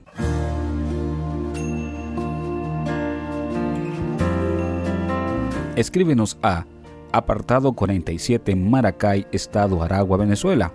También puedes escribirnos a nuestro correo electrónico oración arroba transmundial.org. Escríbenos también un mensaje de texto a nuestro celular 0416 739 6277. Estamos en las redes sociales, el Facebook RTM de Venezuela y nuestra cuenta Twitter arroba RTM Venezuela. Y recuerda, la oración sí cambia las cosas. Nuestro corazón, que el dolor y el miedo sean lavados al fin en su misericordia. Clama mi Un minuto con Dios, con el doctor Rolando Aguirre. Leí una frase escrita por Henry Ford, fundador de la gran automotriz Ford, quien dijo, Cuando todo parece ir en tu contra, recuerda que el avión despega con viento en contra, no a favor. La vida parece estar llena de cosas que aparentemente están en tu contra, pero que son desafíos que al final de cuentas nos hacen crecer. La realidad es que no creceremos cuando las cosas se vuelven fáciles. Lo hacemos cuando afrontamos nuestros desafíos. El crecimiento contiene en sí dolor. Es más, no hay crecimiento natural sin dolor. Entonces, ¿por qué esperamos algo diferente en nuestras relaciones interpersonales, en nuestros emprendimientos laborales y en nuestros proyectos personales? Recordemos que la vida toma el significado que le damos diariamente, la perspectiva en la que la evaluamos constantemente y el valor que le otorgamos directa o indirectamente. Sobre todo recuerda que aunque todo parezca ir en tu contra, Dios siempre estará allí a tu lado. Algunas veces permitirá algunas cosas para que crezcas y en otras te librará de otras para que crezcas aún más. La Biblia dice en el Salmo 34, 19, Muchas son las aflicciones del justo, pero de todas ellas le librará Jehová. Para escuchar episodios anteriores, visita unminutocondios.org. Estás escuchando Tiempo devocional, un tiempo de intimidad con Dios. Sobre todo, tu majestad inigualable es. Voy a iluminar con tu luz. Escucha y comparte. Comparte. Tiempo devocional. En las plataformas Spotify, Google Podcast, Amazon Music y donde quiera que escuches tus podcasts. Para que linterna si estás conmigo. Escucha. Escucha Tiempo devocional de lunes a viernes a partir de las 6 a.m. A través de Rema Radio. Sábados y domingos 8 a.m. por Rema Digital Radio. Sobre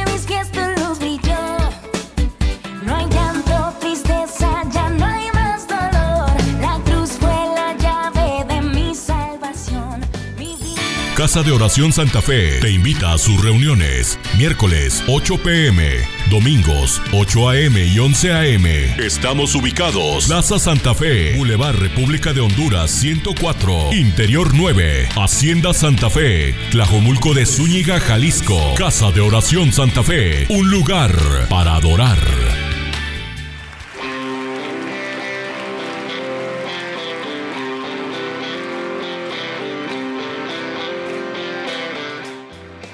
En Iglesia Puerta Abierta tendrás un nuevo comienzo.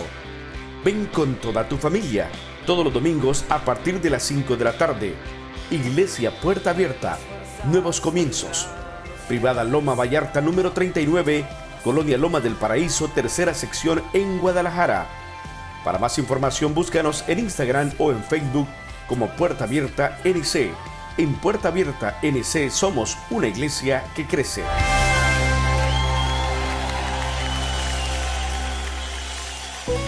A un lado. Observa el paisaje a tu alrededor. Alza la vista a conceptos eternos. Recuerda que lo esencial es lo invisible a los ojos. Haz una pausa en tu vida con Pablo Martini.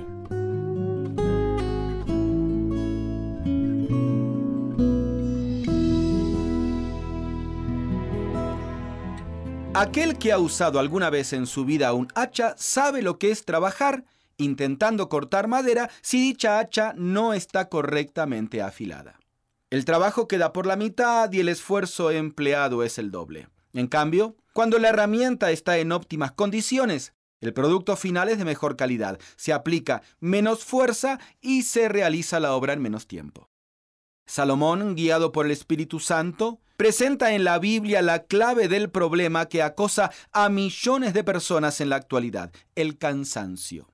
Dos cosas acaban con las fuerzas. Una es el trabajo mal enfocado. Sí, no es el excesivo trabajo lo que cansa, sino el trabajo mal enfocado, ocupar mi tiempo en cosas que no me corresponden hacer a mí. Y la otra es usar la herramienta equivocada o la herramienta correcta pero en malas condiciones.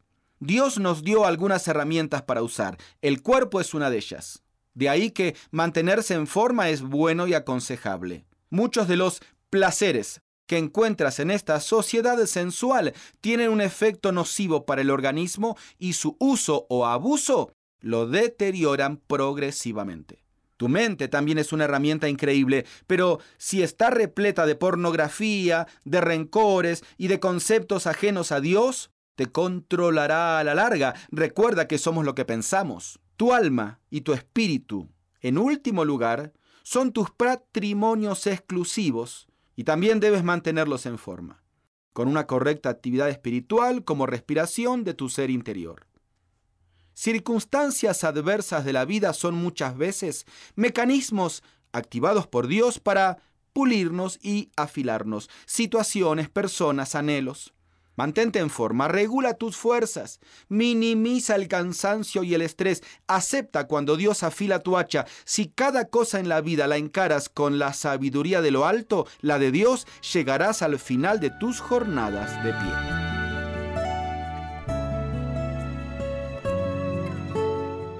Usted puede conseguir estas mismas reflexiones como texto de lectura para cada día del año adquiriendo el libro devocional Una pausa en tu vida. Si desea saber más de nuestro ministerio, visite nuestro sitio en internet unapausaentuvida.org. Gracias por escucharnos. Aliento de Dios para mi familia. En mi desesperación, no confiaré en mi fuerza, porque Dios me sostiene. ¿Qué tal? El Salmo 44, versículos 5 al 7, fueron compuestos por los hijos de Coré. Eran músicos en la nación de Israel. Dios les había dado la habilidad para la composición, el estilo, el canto, tocar los instrumentos y dirigir al pueblo de Israel para exaltar el nombre del Señor. Qué importante para un adorador expresar a Dios su total confianza, porque cuando más necesitamos confiar es en aquellos días cuando estamos atribulados, cuando nuestras fuerzas se han agotado. Aunque la alabanza a Dios, la gratitud y la exaltación de su nombre deben ser en todo tiempo, porque así dice la Biblia, Existen momentos críticos en nuestra vida cuando es necesario clamar y rogar a Dios, dame libertad, dame fuerzas. Ese es el sentido de este salmo, como si los adoradores estuvieran en una tensión tan intensa que no pudieran soportar. Cuando leo este salmo y hablo con Dios, diciendo las mismas palabras, porque no confiaré en mi arco, ni mi espada me salvará pues tú nos has guardado de nuestros enemigos y has avergonzado a los que nos aborrecían. Comprendo que el Señor está al pendiente de nuestras necesidades. Vivimos en un mundo caído, donde el amor es simplemente como un accesorio y en muchas familias ni siquiera existe. Todo lo contrario, el dominio, la prepotencia, el autoritarismo, con un rostro de resentimiento y odio. Por supuesto que nos oponemos a esos sentimientos o a ese comportamiento, pero si somos objetivos y realistas, no podemos cambiar la condición de nuestro mundo. Corre aceleradamente hacia un precipicio, como si nadie lo pudiera detener. Esto ha sido así a través de los siglos. Los hijos de Dios somos guardados por Él en medio de estas terribles condiciones. Por eso sí existe esperanza cuando estás desesperado, porque el Señor te sostiene. Los hijos de Coré dijeron, no confiaré en mi arco, ni mi espada me salvará. Formaban parte de un ejército profesional, eran diestros para usar las armas, tenían valor para enfrentar a los enemigos. ¿Quién los podría detener si estaban capacitados y aún más si estaban llenos de amargura, de odio o el deseo de vengarse? Pero hubo un alto. Aunque me sienta impotente e inseguro, no puedo acudir a tomar un arma para vengarme. ¿De qué sirve que andemos armados en la casa o por las calles? Como se ha dicho con mucha sabiduría, la violencia genera más violencia, especialmente en el hogar, cuando padres ásperos maltratan. El hogar debe ser el espacio más cálido, donde descansemos y seamos fortalecidos. Papá y mamá somos responsables de confiar en Dios enseñar a nuestros niños a perdonar, a ser tolerantes, a cuidar y a proteger a sus hermanos menores y también a los mayores. Que los abuelos se sientan seguros. Que cualquier persona que visite nuestra casa no solo se sienta cómodo, que reciban bendición porque somos una familia que conocemos a Dios, lo amamos, tememos su nombre y pedimos día a día su bendición. Queridos amigos, existe tanta maldad en aquellos rincones que parecían más seguros o estaban blindados, pero Dios nos guarda.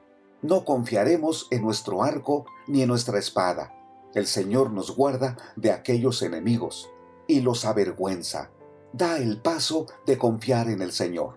Si te sientes impotente porque la justicia no está de tu lado, si te has cansado de pedir ayuda, y tus fuerzas se han agotado, es el momento, una vez más, de hablar con Dios. Señor, te necesito. Ayúdame en mi desesperación. Fortaléceme. Dame paz para que dé pasos seguros en mi familia y donde quiera que ande. En el nombre de Jesús. Amén. Ánimo. Soy Constantino Varas de Valdés. Que tengas un gran día compartir este devocional. Cada mañana al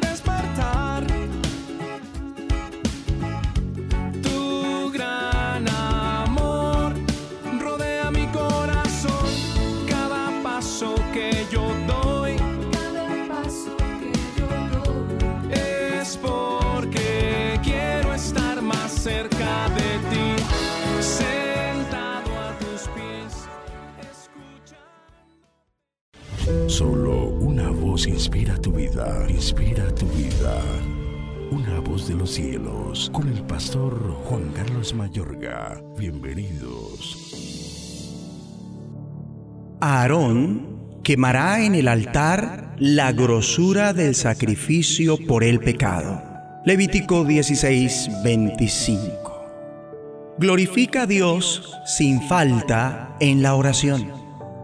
Tenemos que dar a Dios gloria luego de que ingresamos en su presencia mediante la sangre de Cristo, creyendo en su poder para limpiarnos. En el momento que Dios brindó directrices en cuanto al sacrificio, Él instruye a los israelitas para que recogieran la grosura de los sacrificios. Les manda que no comieran de lo grasoso, pero que lo colocaran sobre el altar y se lo quemaran a Él. Lo gordo representa la gloria, porque lo gordo es exceso. Lo que Dios está dando a entender es No deseo que se atribuyan la gloria de este perdón y expiación. Antes bien, deseo que se me dé todo lo gordo. Quiero que declares que yo soy quien ha hecho esto posible. Deseo que me otorgues toda la gloria. Al otorgarle la gloria a Dios, podemos confesar, te agradezco Dios por aceptarme, perdonarme, limpiarme, redimirme y facultarme para estar en tu presencia donde está tu gloria. Dios es digno de toda la gloria porque Él nos ha concedido la vida y la redención. Bien lo dice Él mismo, yo Jehová, este es mi nombre, y a otro no daré mi gloria ni mi alabanza a esculturas. Por mí por amor de mí mismo lo haré, para que no sea mancillado mi nombre, y mi honra no daré a otro. Dios ama la gloria. Él ama los excesos. En el momento que Dios nos favorece, es decir, que la bendición no solo abunda, sino que sobreabunda, es decir, sobra tanto que no necesitamos dar uso de todo lo que Dios nos ha dado. Eso es la grosura, o sea, la gloria. Dios nos habla. A ustedes yo les he hecho sobreabundar en bienes y económicamente. Ustedes tienen gloria en su haber, entonces ofrézcamela. Nuestra reacción tendría que ser, en mi haber tengo algo de gloria, cierto dinero extra y bienes que deseo ofrendar a Dios para que otro que los requiera de igual modo sea favorecido. Mi amable oyente, ¿qué estás realizando con tu exceso o sobreabundancia? Oremos de acuerdo. Abba Padre, tú eres digno de toda la gloria. Perdónanos las veces que no te la hemos dado en nuestra vida de oración. Perdónanos cuando en vez de dártela, nos la hemos atribuido a nosotros mismos. Ahora mismo y siempre, nos disponemos a darte toda la gloria. Dios Padre, tú eres quien hace posible el perdón y la expiación de nuestros pecados. Te agradecemos, Dios, por aceptarnos, perdonarnos, limpiarnos, redimirnos y facultarnos para estar en tu presencia donde está tu gloria. Y Padre Celestial, Tú eres quien nos ha concedido la vida, la redención y la sobreabundancia. Por eso y de eso mereces la gloria. En el nombre de Jesucristo. Amén. La voz de los cielos, escúchanos, será de bendición para tu vida. bendición para tu vida. Muy buenos días. Esta mañana abrimos la escritura en el Evangelio de Marcos capítulo 11. Evangelio de Marcos capítulo 11, verso 12. Al día siguiente, cuando salieron de Betania, tuvo hambre. Y viendo de lejos una higuera que tenía hojas, fue a ver si tal vez hallaba en ella algo. Pero cuando llegó a ella, nada halló sino hojas pues no era tiempo de higos. Entonces Jesús dijo a la higuera, Nunca jamás coma nadie fruto de ti. Y lo oyeron sus discípulos. Versículo 20. Y pasando por la mañana, vieron que la higuera se había secado desde las raíces. Entonces Pedro, acordándose, dijo, Maestro, mira, la higuera que maldijiste se ha secado. Respondiendo Jesús dijo, Tened fe en Dios, porque de cierto os digo que cualquiera que dijera este monte, quítate y échate en el mar, y no dudar en su corazón, sino creyere que será hecho lo que dice, lo que diga le será hecho. Por tanto os digo que todo lo que pidiereis orando, creed que lo recibiréis y os vendrá. Y cuando estéis orando, perdonad si tenéis algo contra alguno, para que también vuestro Padre que está en los cielos os perdone a vosotros vuestras ofensas. Porque si vosotros no perdonáis, tampoco vuestro Padre que está en los cielos os perdonará vuestras ofensas.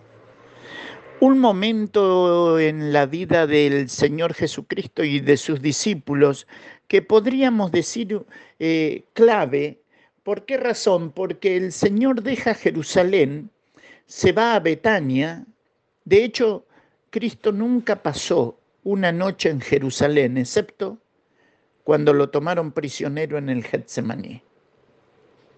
Ese día el Señor se va a Betania, cruza el monte de las olivas, baja a Betania y a la mañana siguiente sale de Betania y dice que en el trayecto hacia Jerusalén el Señor tuvo hambre. Dice, y viendo de lejos una higuera, dice Marcos capítulo 11, verso 13, que tenía hojas, fue a ver si tal vez hallaba en ella algo. Pero cuando llegó a ella nada halló sino hojas, pues no era tiempo de higos. Y uno lee esto y dice, entonces, si no era tiempo de higos, ¿por qué la maldijo? Interesante, ¿verdad? Sabes, una higuera es un, un árbol que antes de largar las hojas, usted va a ver que aparecen los frutos. Y si tiene hojas, es porque tiene frutos.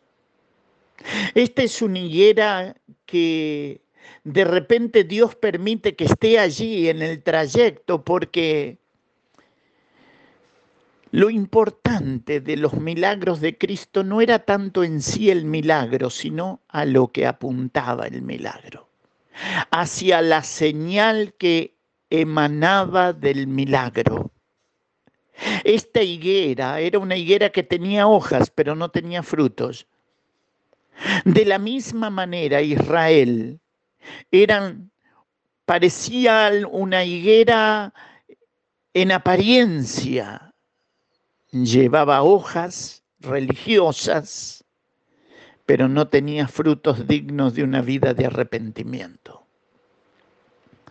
Y así como la higuera va a ser maldecida, no es que el Señor maldijo a Israel, pero usted recordará que cuando el Señor estaban por llevarlo a la crucifixión, la gente gritaba, no tenemos más rey que César. Y eso le dolió en el corazón a Dios. ¿Por qué razón? Lo dejaban a él por un rey pagano. Y usted sabe que en el año 70 de la era cristiana, Tito, el emperador romano, destruyó Jerusalén. Y este Israel que podía ser cabeza de naciones, en ese momento, en el año 70, se producía la dispersión de ese pueblo. ¿Por qué? Porque no quisieron creer. Y así como Israel, viviendo por la apariencia religiosa de aquellos tiempos, así también esta higuera. Tenía hojas, pero no tenía frutos. Y sabes, dice la escritura, verso 20 del capítulo 11 de Marcos, y pasando por la mañana, vieron que la higuera se había secado desde las raíces. Y esa es otra, otra señal que es interesante observarla. Porque cuando usted ve, ve que un árbol se seca, usted va a ver que lo primero que se seca son las hojas, las ramas tiernas. Y la savia va bajando hasta que la llega a las raíces y el árbol muere. Es tan poderosa la palabra de Cristo que el proceso de secado de la higuera fue al revés. Se secó desde las raíces. Por esa razón el Espíritu Santo deja plasmada en las escrituras el hecho de que se secó desde las raíces. ¿Por qué? Porque es antinatural. Así es la palabra. Ella es poder absoluto. Esa es la razón por la cual cuando Pedro le dice, Señor, mira, la higuera se ha secado desde las raíces. Verso 22 dice, respondiendo Jesús le dijo, tened fe en Dios. Porque de cierto os digo que cualquiera que dijere este monte, quítate y échate en el mar, y no dudar en su corazón, sino creyere que será hecho lo que dice, lo que diga, le será hecho. Y sabes, creo que esta mañana cada uno de nosotros debe chequear la fe que dice que tiene. Usted recordará que Santiago dice, tú dices que tienes fe. Muéstrame tu fe por tus obras. Porque una cosa es la fe que dice, pero otra cosa es la fe que hace. Pregunta, ¿qué fe tengo? De repente estamos en tiempos de aflicción y parecería que la prueba no termina nunca y nuestra fe ha decaído y nos sentimos sin fuerza para continuar. Y hasta parecería que en algún momento vamos a abandonar el camino de la fe. Cristo cuando Pedro le dice, Señor, mira, la higuera se ha secado desde las raíces. Cristo se vuelve a Pedro, pero para marcarle el hecho de que tenés fe en Dios. ¿Dónde está tu fe? Cuando oras, cuando oro, cuando oramos, ¿de qué manera lo hacemos? ¿Creyendo o pensando que quizás Dios ni la vaya a escuchar a esta oración? ¿Verdad? ¿Cuántas veces oramos en incredulidad? ¿Cuántas veces nos olvidamos que el gozo del corazón de Dios es cuando las oraciones suben en fe a su presencia, creyendo, obedeciendo.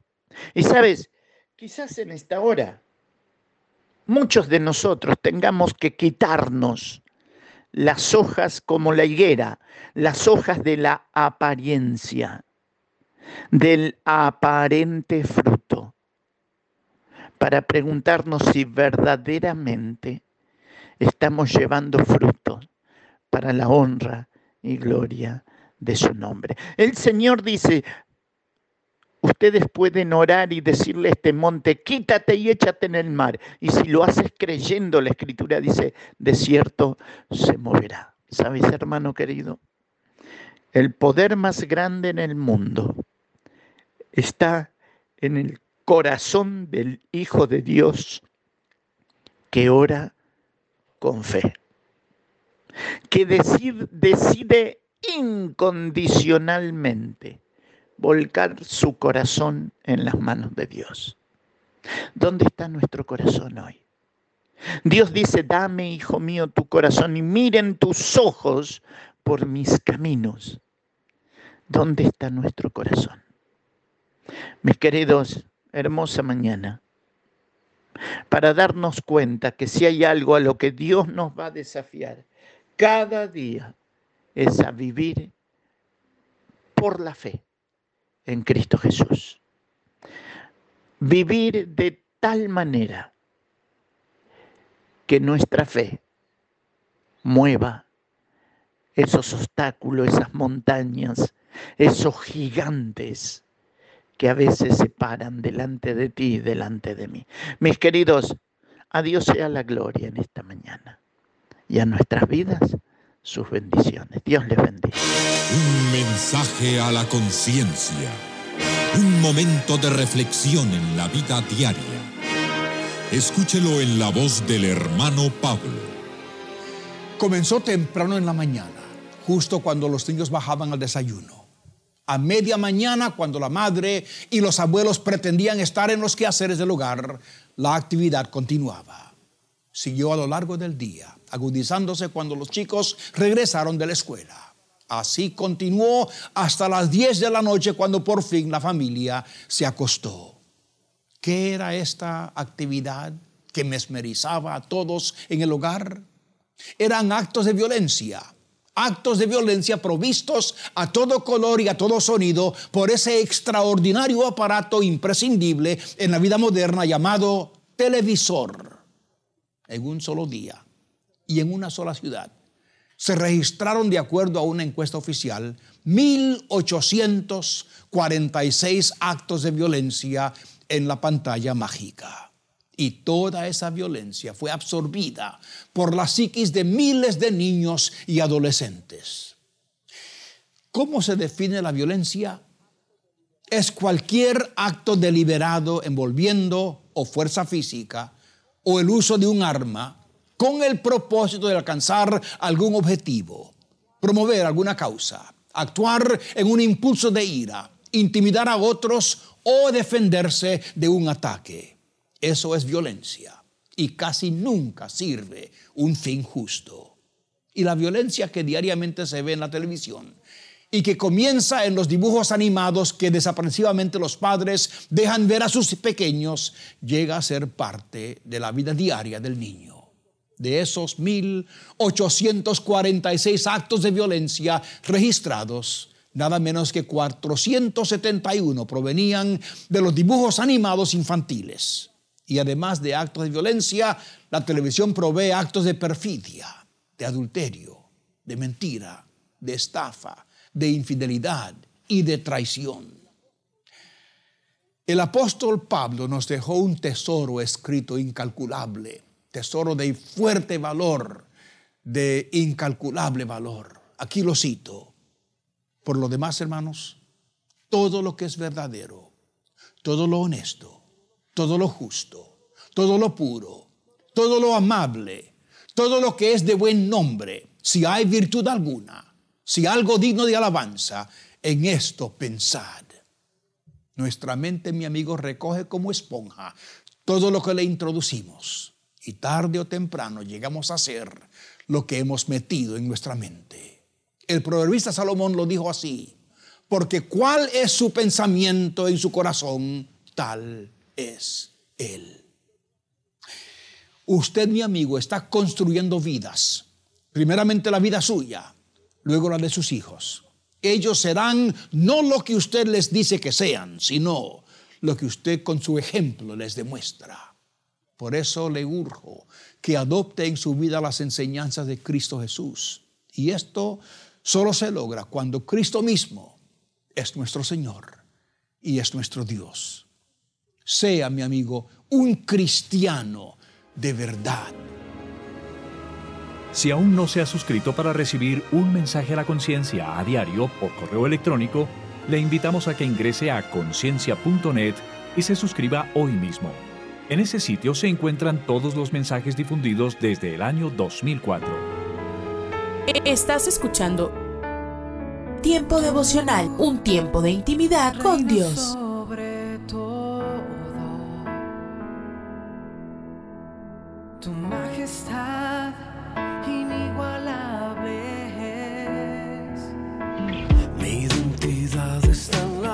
Escucha y comparte. Comparte. Mi salvación en Tiempo devocional. En las plataformas Spotify, Google Podcast, Amazon Music y donde quiera que escuches tus podcasts. Dios me has escogido, me has adoptado. Aún recuerdo momento en el que te Escucha, escucha Tiempo devocional de lunes a viernes a partir de las 6 a.m. A través de Rema Radio. Sábados y domingos 8 a.m. por Rema Digital Radio. Tanta gracia que ni en mil años podré merecer. Recuerdo ver en tu mirada perdón de un padre que me amaba. Casa de Oración Santa Fe te invita a sus reuniones. Miércoles 8 pm, domingos 8 am y 11 am.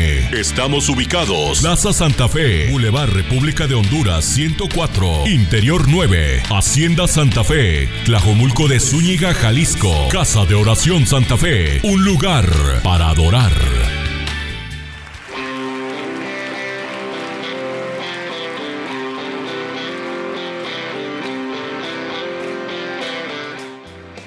En Iglesia Puerta Abierta tendrás un nuevo comienzo.